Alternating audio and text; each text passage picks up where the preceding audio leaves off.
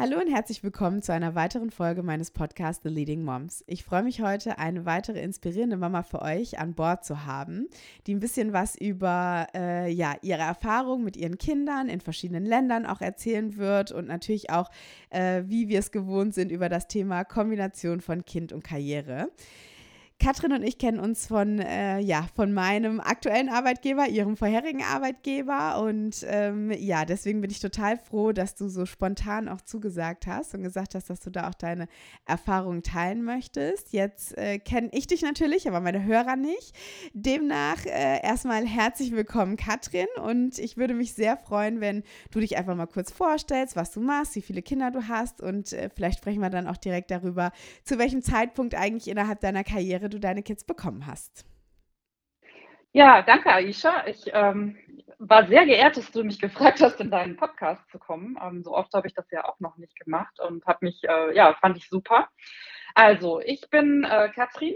Ich habe zwei Kinder. Ich habe die Paulina, die ist mittlerweile 17 Jahre, und den Luis, der ist 14 Jahre alt geworden im Dezember. Und tatsächlich habe ich auch, ähm, ja, meine komplette Karriere in der Kosmetik verbracht, war also immer damit beschäftigt, äh, wunderschöne Kosmetikprodukte zu vermarkten und in unterschiedlichen Ländern ähm, zu unterstützen und auf den Markt zu bringen mit sehr viel und großer Freude dabei. Und äh, ja, habe natürlich versucht, das Ganze ähm, mit meinen zwei wunderbaren Kindern zu verbinden. Schön, das heißt, deine Kinder sind ja auch schon ein bisschen älter. Ähm, vielleicht kannst du mal erzählen, wie das denn war, als du schwanger warst, ähm, in was für einer Position du warst, wie das für dich mit der Elternzeit war. Ähm, ja, und ob du da in Deutschland warst oder nicht, denn ich glaube, äh, das war ein bisschen anders noch, oder? Mm, ja, war ich tatsächlich nicht. Ich muss dazu sagen, ähm, ich bin zwar ein sehr organisierter Mensch oder auch geworden durch die Kinder und durch die parallele Arbeit dazu, aber tatsächlich habe ich weder meine Karriere irgendwie von vornherein geplant, äh, noch wann ich meine Kinder bekomme. Das hat sich alles äh, ja ineinander gefügt und äh, zusammen ergeben. Und ähm, ja, als ich schwanger war, in Holland gearbeitet. Das Leben, das geht ja manchmal Umwege. Und ähm, ich habe den Vater meiner Kinder kennengelernt auf einer Hochzeit in Frankreich. Und äh, ja, der lebte in England damals, der ist Spanier. Aha. Und äh, ich lebte Spannend. quasi in Holland. In Frankreich. ja. Du lebtest in Holland, er ist Spanier, ja. okay. Multikulti. Es war, es war spannend. es, es, war interessant auf jeden Fall. Und ähm, naja, und wir haben uns dann entschieden, ähm, ja, obwohl wir eine Fernbeziehung geführt haben, eben ähm, ja, Kinder zu bekommen. Und ähm, somit wurde ich in Holland schwanger, ähm, damals in meiner Position als Marketingleiterin für Garnier.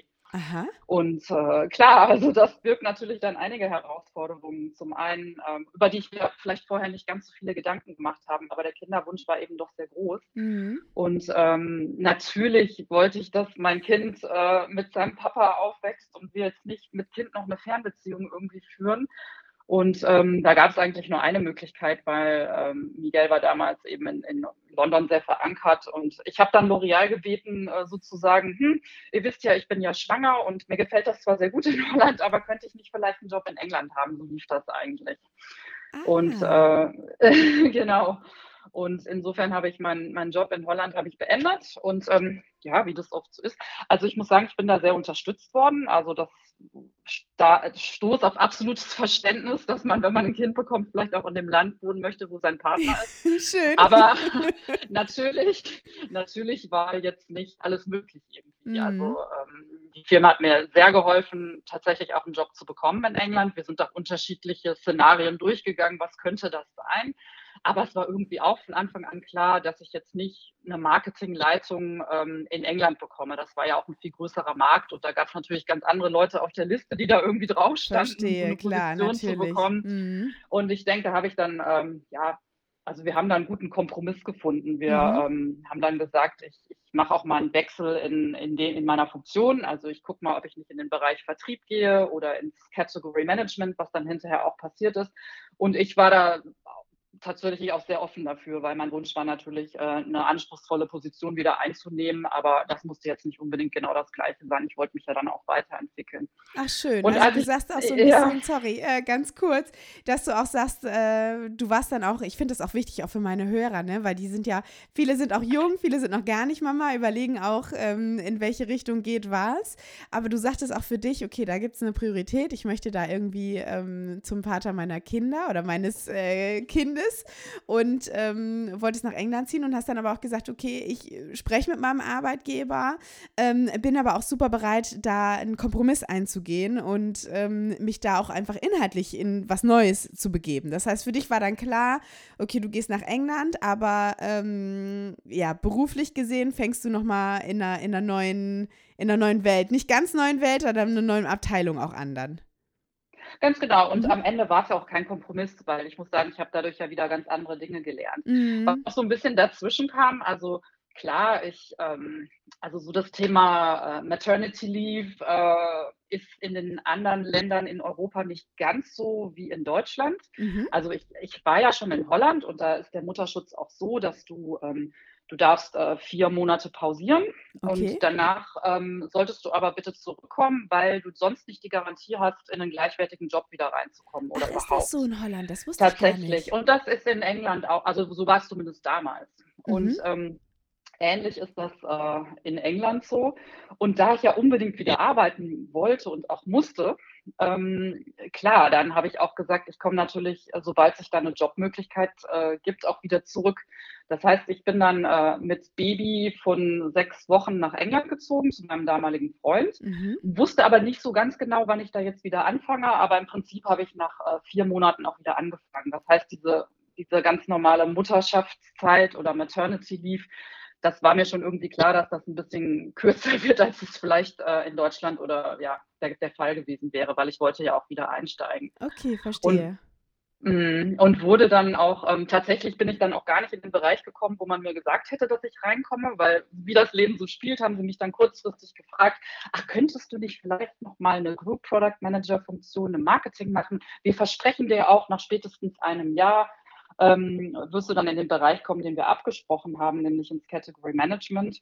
Und ähm, dann habe ich erst gedacht, so, hm, eigentlich ist das ja nicht so aufgemacht gewesen und das ist ja eine Position, die hatte ich ja eigentlich schon vor drei Jahren abgegeben sozusagen.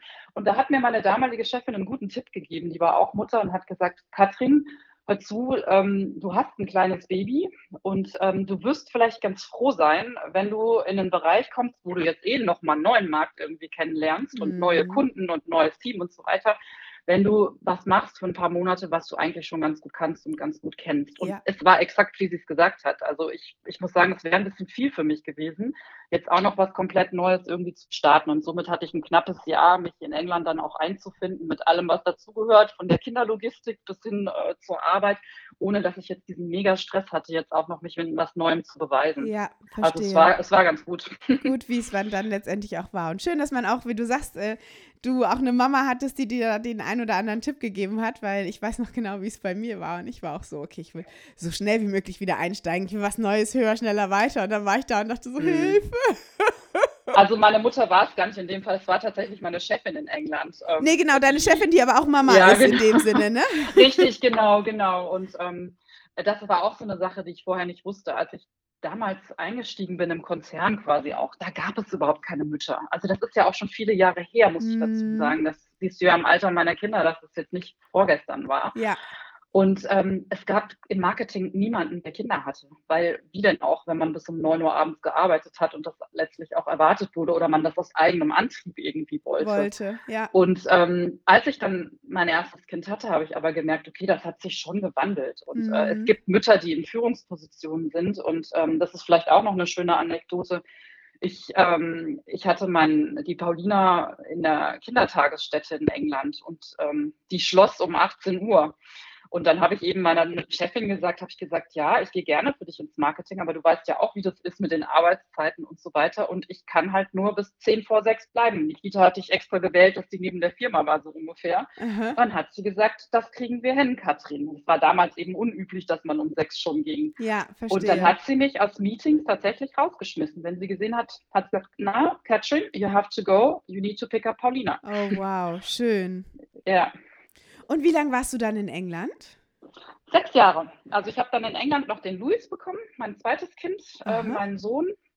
Das, äh, damals war ich dann schon ähm, die Leiterin des Teams Category Management. Auch da hatte ich eine Chefin, die hatte vier Kinder. Oh, wow. Die hat allerdings viel von zu Hause gearbeitet. Das war zwar nicht üblich damals, aber sie hatte das irgendwie hinbekommen mit der Firma, dass das möglich ist. Und ähm, die hatte natürlich allergrößtes Verständnis, wenn da irgendwas war, ähm, wo ich vielleicht mal nicht zur Arbeit kommen konnte. Ähm, da, das äh, kinderbedingt, ähm, das, also das war, das war für sie überhaupt kein Thema. Ich habe das aber selten ähm, gemusst. Mhm. Also ich habe tatsächlich, ähm, äh, ich habe tatsächlich mich organisatorisch, logistisch ähm, immer versucht so aufzustellen, dass selbst wenn irgendwie Not am Mann ist, es irgendjemanden gibt, der mir weiterhelfen kann, ja, ja. sodass ich eben, so ein doppeltes eben, Netz äh, auch, ne? bei der Arbeit sein kann. Und mein Job war eben auch viel mit Reisen verbunden. Das heißt, ich musste dann häufiger mal morgens um acht ähm, in Nottingham sein. Das ist nicht um die Ecke von London, mhm. weil ein mhm. Kunde das eben wollte. Und ähm, das, das muss man natürlich, das geht nur, wenn man sich halt viel Hilfe ins Haus holt. Nicht ins, also ins Haus im übertragenen Sinne. Die Häuser in England sind klein, da kann man nicht die Hilfe zu Hause haben. Aber indem man eben ähm, guckt, wo gibt es eine Babysitting Agency, wo gibt es äh, eine Nachbarin, die mal helfen kann. Also das ist, das ist auf jeden Fall absolut notwendig, sonst funktioniert das nicht. Okay, spannend. Und sag mal, wie war das dann? Das heißt, deine Tochter ist in Holland geboren, dein Sohn ist in England geboren. Und mhm. ihr wart dann sechs Jahre ähm, gemeinsam in England. Und äh, dann bist du dann zurück nach Deutschland oder wie war das dann? Ja, es kam dann doch privat was dazwischen. Ähm, ich war in England sehr glücklich, muss ich sagen, von der Arbeit her. Also es war ein, ähm, es ist ein Umfeld, da wollten wir ja auch noch mal kurz drauf sprechen, wo viele Frauen arbeiten, ja. wo es normal ist, dass äh, dein Kind auch tagsüber in einer Kindertagesstätte ist wo viele Frauen natürlich auch, wenn sie sich leisten können, miteinander nie arbeiten, aber wo es einfach normal ist, dass eine Frau morgens zur Arbeit geht. Mhm. Und ähm, es hat natürlich vieles so auch ähm, beeinflusst und äh, wie ich meinen Job auch machen konnte und ja. wie ich mich gefühlt habe. Und du hast dich auch Zeit, einfach wohl gefühlt, ne? Also, ja, genau. Ja. Mhm. Also ich war, ich war da unheimlich gerne. Ähm, dennoch ist das Leben in London eben sehr teuer. Und was bei mir privat dazu kam, wir haben uns leider getrennt, mein Partner und ich, also der Vater meiner Kinder. Ah. Das heißt, ich war in meinen letzten anderthalb Jahren dann auch alleinerziehend. Da war der noch ganz klein, der war, der war so zwei Jahre alt, als wir uns getrennt haben und auch nicht mehr zusammen gewohnt haben. Und da wurde das Thema natürlich immer komplexer, weil wenn du dann morgens um acht in Nottingham sein musst, dann ist da kein anderer Partner im wow. Haus, der dann eben die Kinder in den Kindergarten oder in die Schule bringt. Das war so die eine Komplexität. Die andere war, ähm, London ist wahnsinnig teuer. Mhm. Und ähm, wenn du zwei Kinder in der Kinderbetreuung hast, ähm, lohnt es sich fast gar nicht mehr arbeiten zu gehen. Weil, ähm, also das heißt, mir war es immer wichtig, dass ich früh, egal wo ich war, zu Hause sein konnte. Das heißt, eine Option war es nicht für mich, raus aufs Land zu ziehen, wo ja. dann vielleicht auch kein Schulgeld bezahlt werden muss und die Schulen trotzdem gut sind ähm, weil sonst wäre ich ja drei Stunden am Tag in der, in der U-Bahn gewesen, um ja, irgendwie klar. zur Arbeit mhm. zu kommen. Und deswegen haben wir auf ganz, ganz kleinem Raum gewohnt, ähm, unter 60 Quadratmeter, erst zu viert, dann zu dritt. Wow. Und ähm, da war es gar nicht möglich, sich zum Beispiel so ein Konzept wie ein Au-pair irgendwie zu ja, überlegen, ja, jemand verstehe. halt im Haus wohnt. Das ging nicht. Mhm. Und ähm, die, das, das wurde, und insofern bin ich dann, ähm, habe ich tatsächlich ähm, mit meinem Arbeitgeber gesprochen und habe gesagt, ähm, also so auf Dauer geht es, glaube ich, nicht mehr. Ich müsste wieder in ein Land ziehen, wo eben eine Infrastruktur und die Lebenshaltungskosten einfacher sind für mich. Ja. Und ähm, ein bisschen dadurch bedingt auch, also ich sollte dann erst nach Osteuropa gehen, was ich auch gemacht hätte. Ähm, aber ich hatte dann das große Glück, ähm, dass ich äh, gefragt wurde, nach Deutschland zurückzugehen. Und da ist es ah. etwas einfacher für mich geworden, weil die Wohnung größer war wow. und ich tatsächlich dann auch ein Au-pair-Mädchen haben konnte. Das heißt, du hast wirklich, also in England anderthalb Jahre in der Führungsposition gearbeitet Und warst alleine dann auch mit einem, also mit, die waren ja auch beide noch recht klein dann, ne? Ja, die waren, die Paulina, die hat angefangen, in die Schule zu gehen in England. Mhm. Das ist die Schule natürlich um drei zu Ende und nicht um sechs. Okay. Und der Luis war in der Kita, aber ich hatte halt tatsächlich, ich hatte immer einen Babysitter, der die Kinder ähm, nachmittags abgeholt hat, damit die auch nicht die letzten Kinder überall sind. Ne? Ja. Ne? Und ähm, der die dann nach Hause gebracht hat. Und äh, so die drei, vier Stunden am Tag, äh, die habe ich dann halt investiert dafür, dass meine Kinder schneller zu Hause sind. Okay, verstehe, verstehe. Ach, spannend. Und nach Osteuropa wärst du auch gegangen. Also du bist schon auch jemand, der so international sehr offen ist. Ne? Ich meine, deine Kinder sind in zwei unterschiedlichen Ländern geboren. Wie cool ist das denn?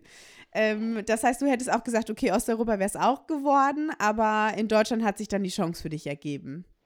Ach, weißt du, ich war an dem Punkt, wo ich gesagt habe, okay, ich muss jetzt auch so ein bisschen kämpfen, dass wir alle irgendwie äh, weiterkommen, so als Dreierfamilie mittlerweile. Mhm. Und ähm, ich kann mir, das war wieder auch so ein bisschen, wo ich gesagt habe, okay, ich will eine vernünftige Lebensqualität für die Kinder irgendwie auch haben.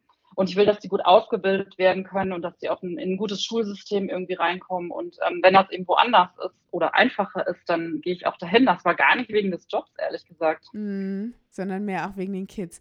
Und ja. wie war das dann für die Kids, als ihr umgezogen seid?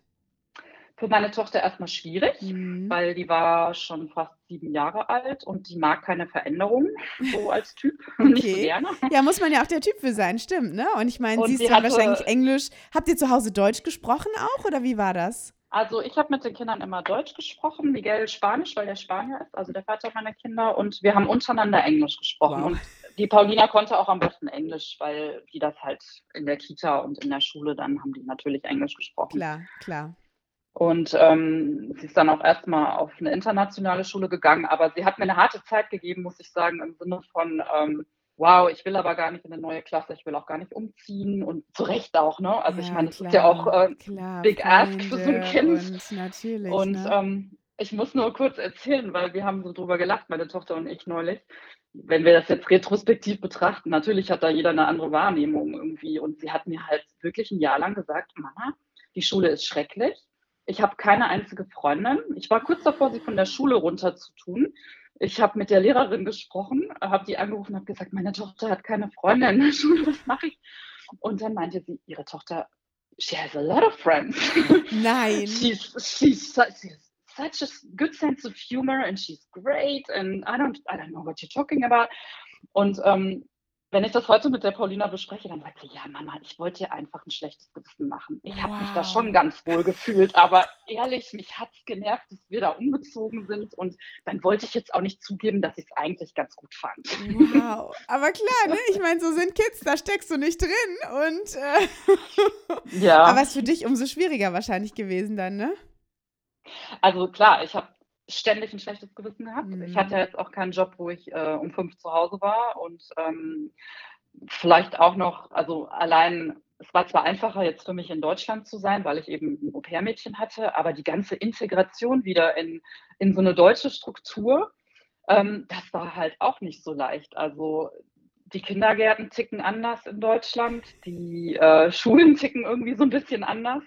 Und ähm, vielleicht zum Kindergarten, wo dann mein Sohn hingegangen ist. Das ist ein super toller Kindergarten. Der hat alles, was es braucht. Der hatte sogar eine englische, englischsprachige ähm, Erzieherin da drin für die Kinder. Aber es tickt dort trotzdem anders. Also ja. der Kindergarten machte halt um 16.30 Uhr, 17 Uhr zu. Mhm. Wenn ich ähm, das Au-pair-Mädchen gebeten habe, meinen Sohn abzuholen um äh, 16 Uhr, weil die ging ja auch noch in die Schule, war der trotzdem so gut wie der letzte. Ja. Ähm, ich wurde ständig, ich war immer die Erste, die das Kind abgegeben hat. ich, das wurde auch immer sehr beäugt.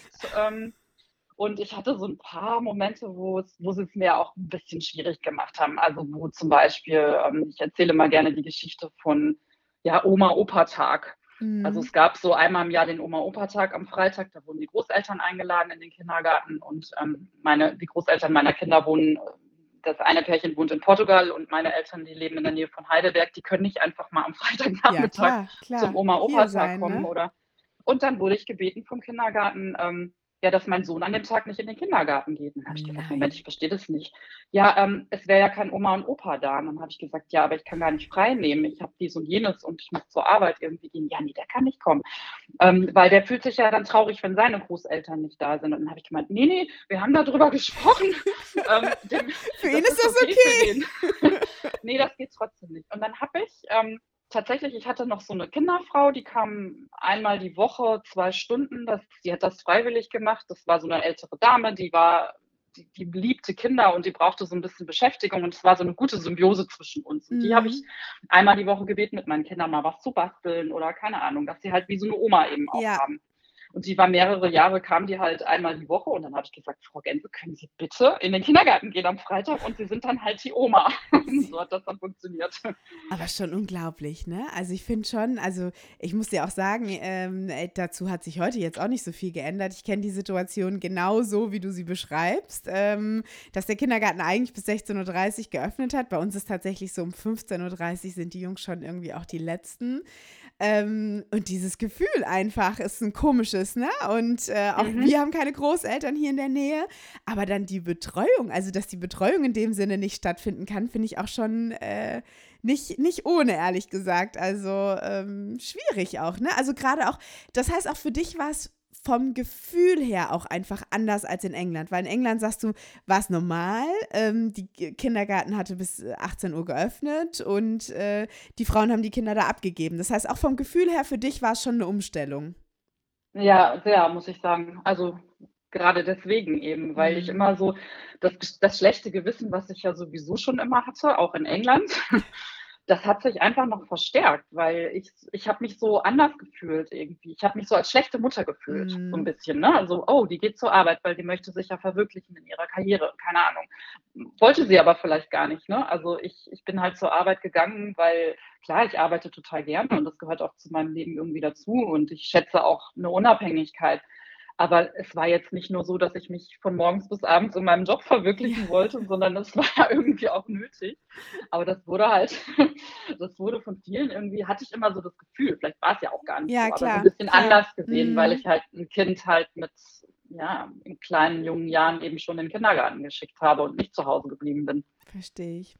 Und sag mal, äh, was mich so interessiert ist, Katrin, du hast jetzt erzählt, ähm, du hattest ein Au-pair, weil ich finde, alleinerziehend ist ja wirklich auch nochmal eine andere Hausnummer, als äh, wenn man jemanden hat und man sich irgendwie organisieren kann, etc. Das heißt, wie hast du dich dann so organisiert?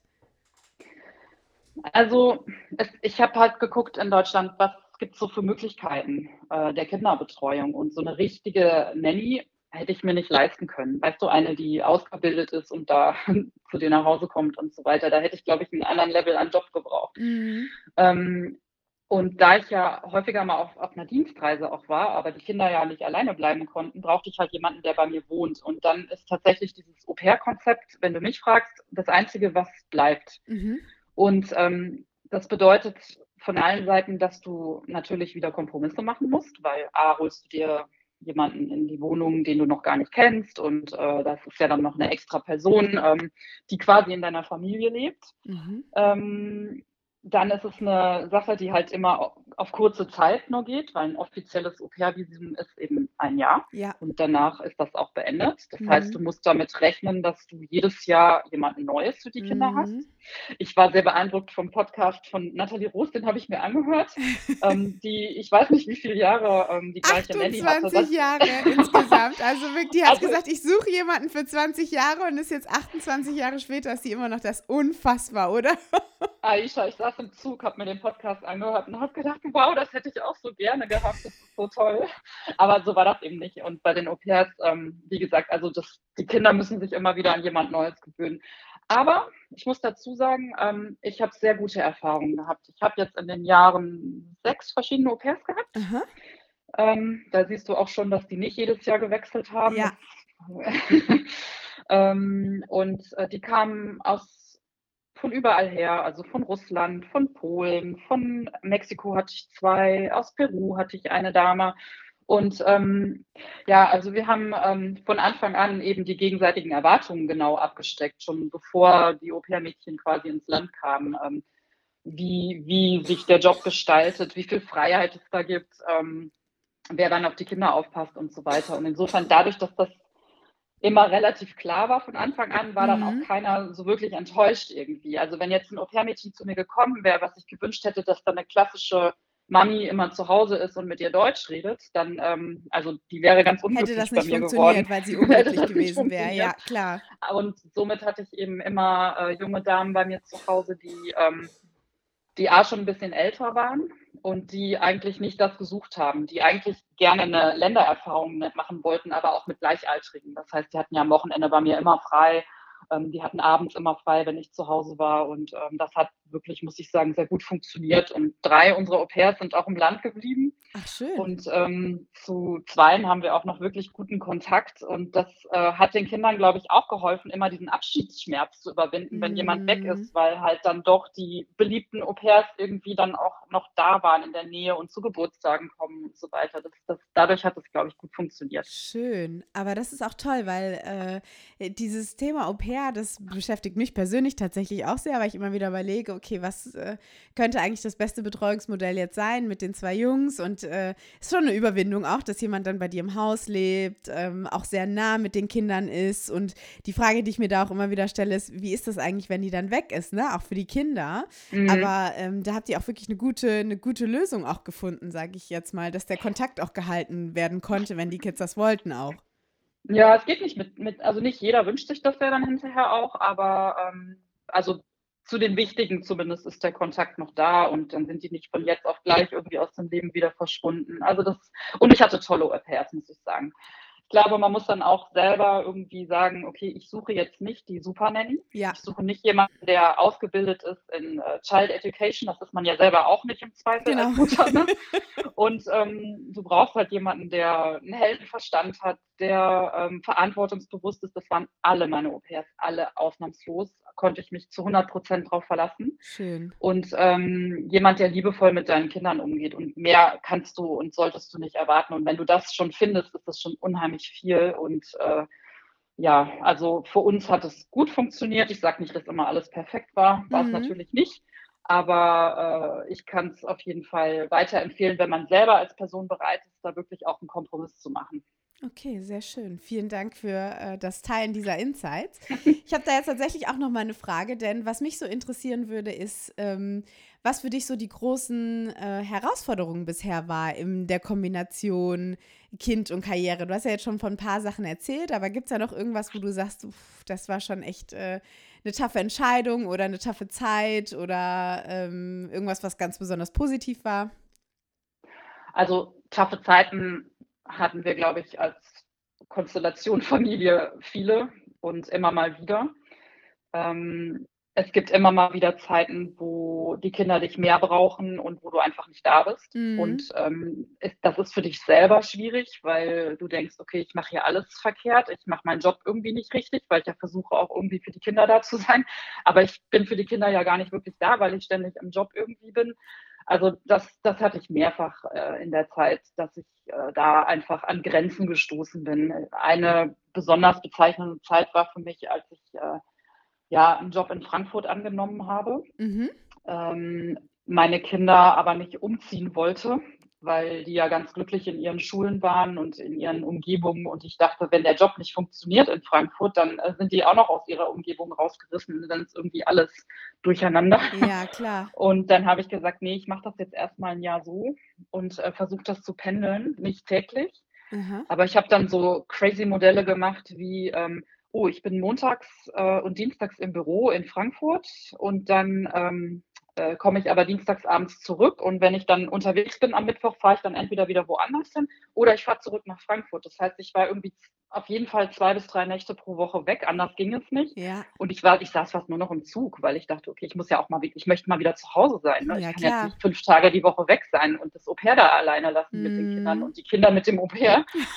und ähm, das hat überhaupt nicht funktioniert. Also das hat funktioniert eine Weile. Für mich wäre das wahrscheinlich noch gegangen. ja. Aber ich habe gemerkt bei den Kindern, dass das, das ist nicht fair und das äh, passt auch nicht. Und ähm, hatte dann das große Glück, dass mir in Düsseldorf wieder ein Job angeboten wurde bei einer anderen Firma und äh, den ich dann auch nicht schweren Herzens gar nicht. Den habe ich aus Erleichterung dann auch angenommen, weil ich gesagt habe, okay, so gerne ich den anderen Job gemacht habe, Ja. Aber die Entscheidung, die musste ich einfach treffen, das, das wäre nicht weiter gut gegangen. Und hatte natürlich das Glück, dass ein anderer Job da war, klar.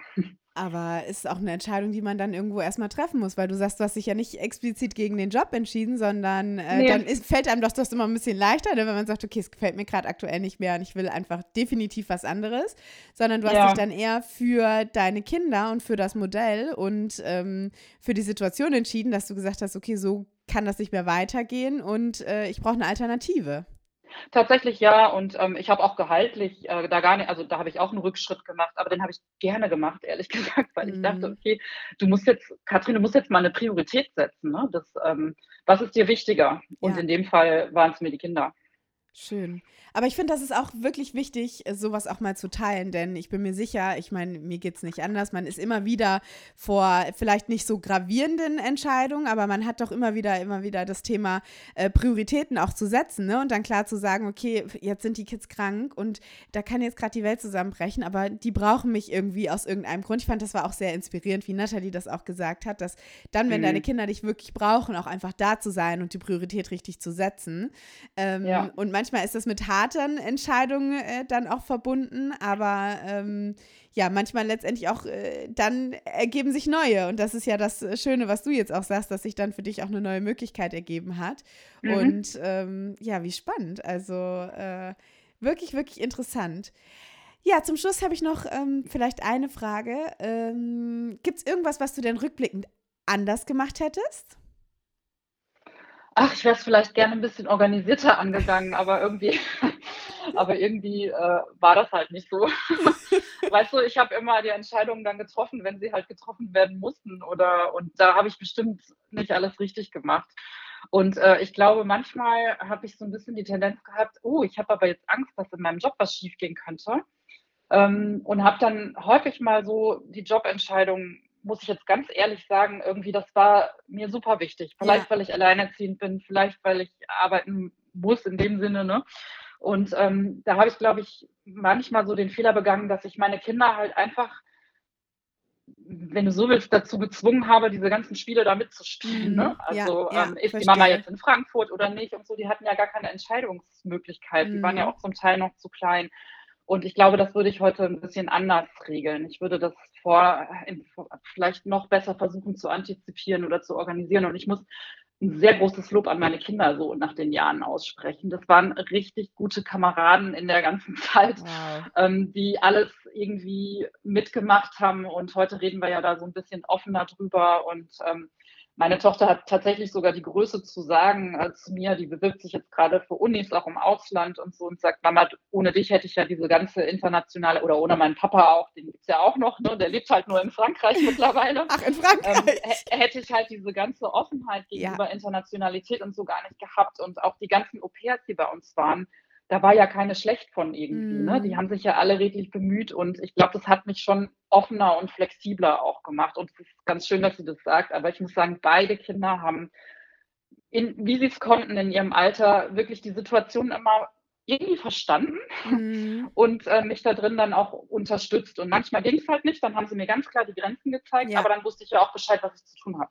Schön. Oh, ich krieg Gänsehaut, wenn du das erzählst, weil das ist irgendwie, ist so schön. Ich meine, meine sind noch so klein, ne? Aber jetzt äh, kann man dann auch schon wirklich rückblickend gemeinsam mit den Kindern auch Entscheidungen treffen und über Dinge sprechen und äh, die mit einzubeziehen. Und äh, mhm. ja, ich finde, man, man gibt einem Kind ja auch irgendwo Werte mit, ne? Und gerade wie, wie du auch gelebt hast mit dem Internationalen, mit dem Papa, mit der Kombination, ähm, das ist ja auch was, was die Kids jetzt auch so als, als ein Riesenasset äh, mitnehmen und äh, sich dahingehend vielleicht auch irgendwann entwickeln entwickeln werden. Ne? Also es ist schon ähm, spannend zu sehen, was für einen Einfluss man auf die Kinder hat, ob die Kids es wollen oder ob man das selber will, aber es ist einfach dann auch so. Ja.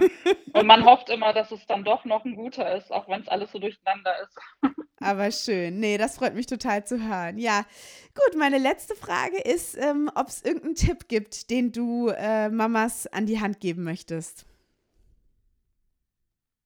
Ah, ich finde das total schwer, mhm. ähm, weil ja jeder irgendwie in einer anderen Situation steckt und ich habe vielleicht viel gelernt aus den Jahren, aber ich mache immer noch nicht alles richtig. Deswegen habe ich nicht so die, die Formel, ähm, wie sollte das jetzt funktionieren oder was muss man am besten irgendwie machen. Aber ich glaube, wichtig ist, tatsächlich so weit wie möglich in alle Entscheidungen irgendwie die Kinder mit dran teilhaben zu lassen. Mhm ähm, wenn die alt genug sind, damit die auch so ein bisschen selber mitentscheiden können, wie sie sich das denn vorstellen. Das ist jetzt schwierig mit einem Dreijährigen, ob der jetzt ein Au-pair will oder nicht, das sehe ich auch so. Aber je älter die werden, desto mehr brauchen die tatsächlich auch diesen Respekt, den man vor ihnen hat und ja. äh, dass man sie eben mit einbezieht in Sachen und nach ihrer Meinung fragt. Ja. Und das habe ich vielleicht auch nicht immer richtig gemacht in der Vergangenheit, aber ich glaube, das ist unheimlich wichtig. Und man muss versuchen, es ist wenn man arbeiten muss oder arbeiten möchte, das ist total normal. Also das ist äh, nichts, was irgendwie ein Luxus bedeutet. Und ähm, Frauen versuchen halt häufig, äh, es allen immer recht zu machen. Dann will mhm. man es dem Partner recht machen, dann will man es dem Arbeitgeber, Arbeitgeber recht machen, ähm, man will es den Kindern recht machen und man bleibt halt häufig irgendwie selber in dem ganzen Mix auf der Strecke und macht sich noch ein schlechtes Gewissen. Und ich glaube, man muss wirklich versuchen, das mit ein versuchen, mit etwas mehr Lockerheit anzugehen, ja. für sich selber auch, weil sonst schafft man es nicht. Ja, ja.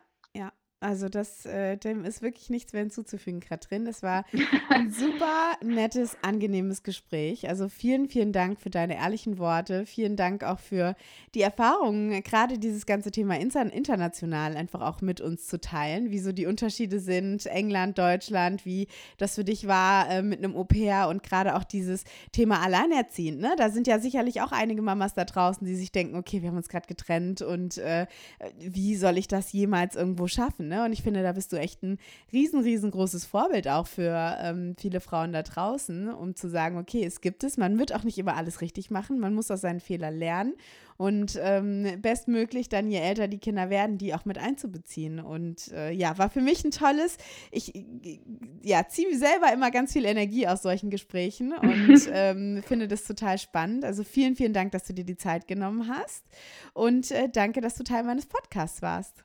Sehr gerne, dass ich dabei sein durfte.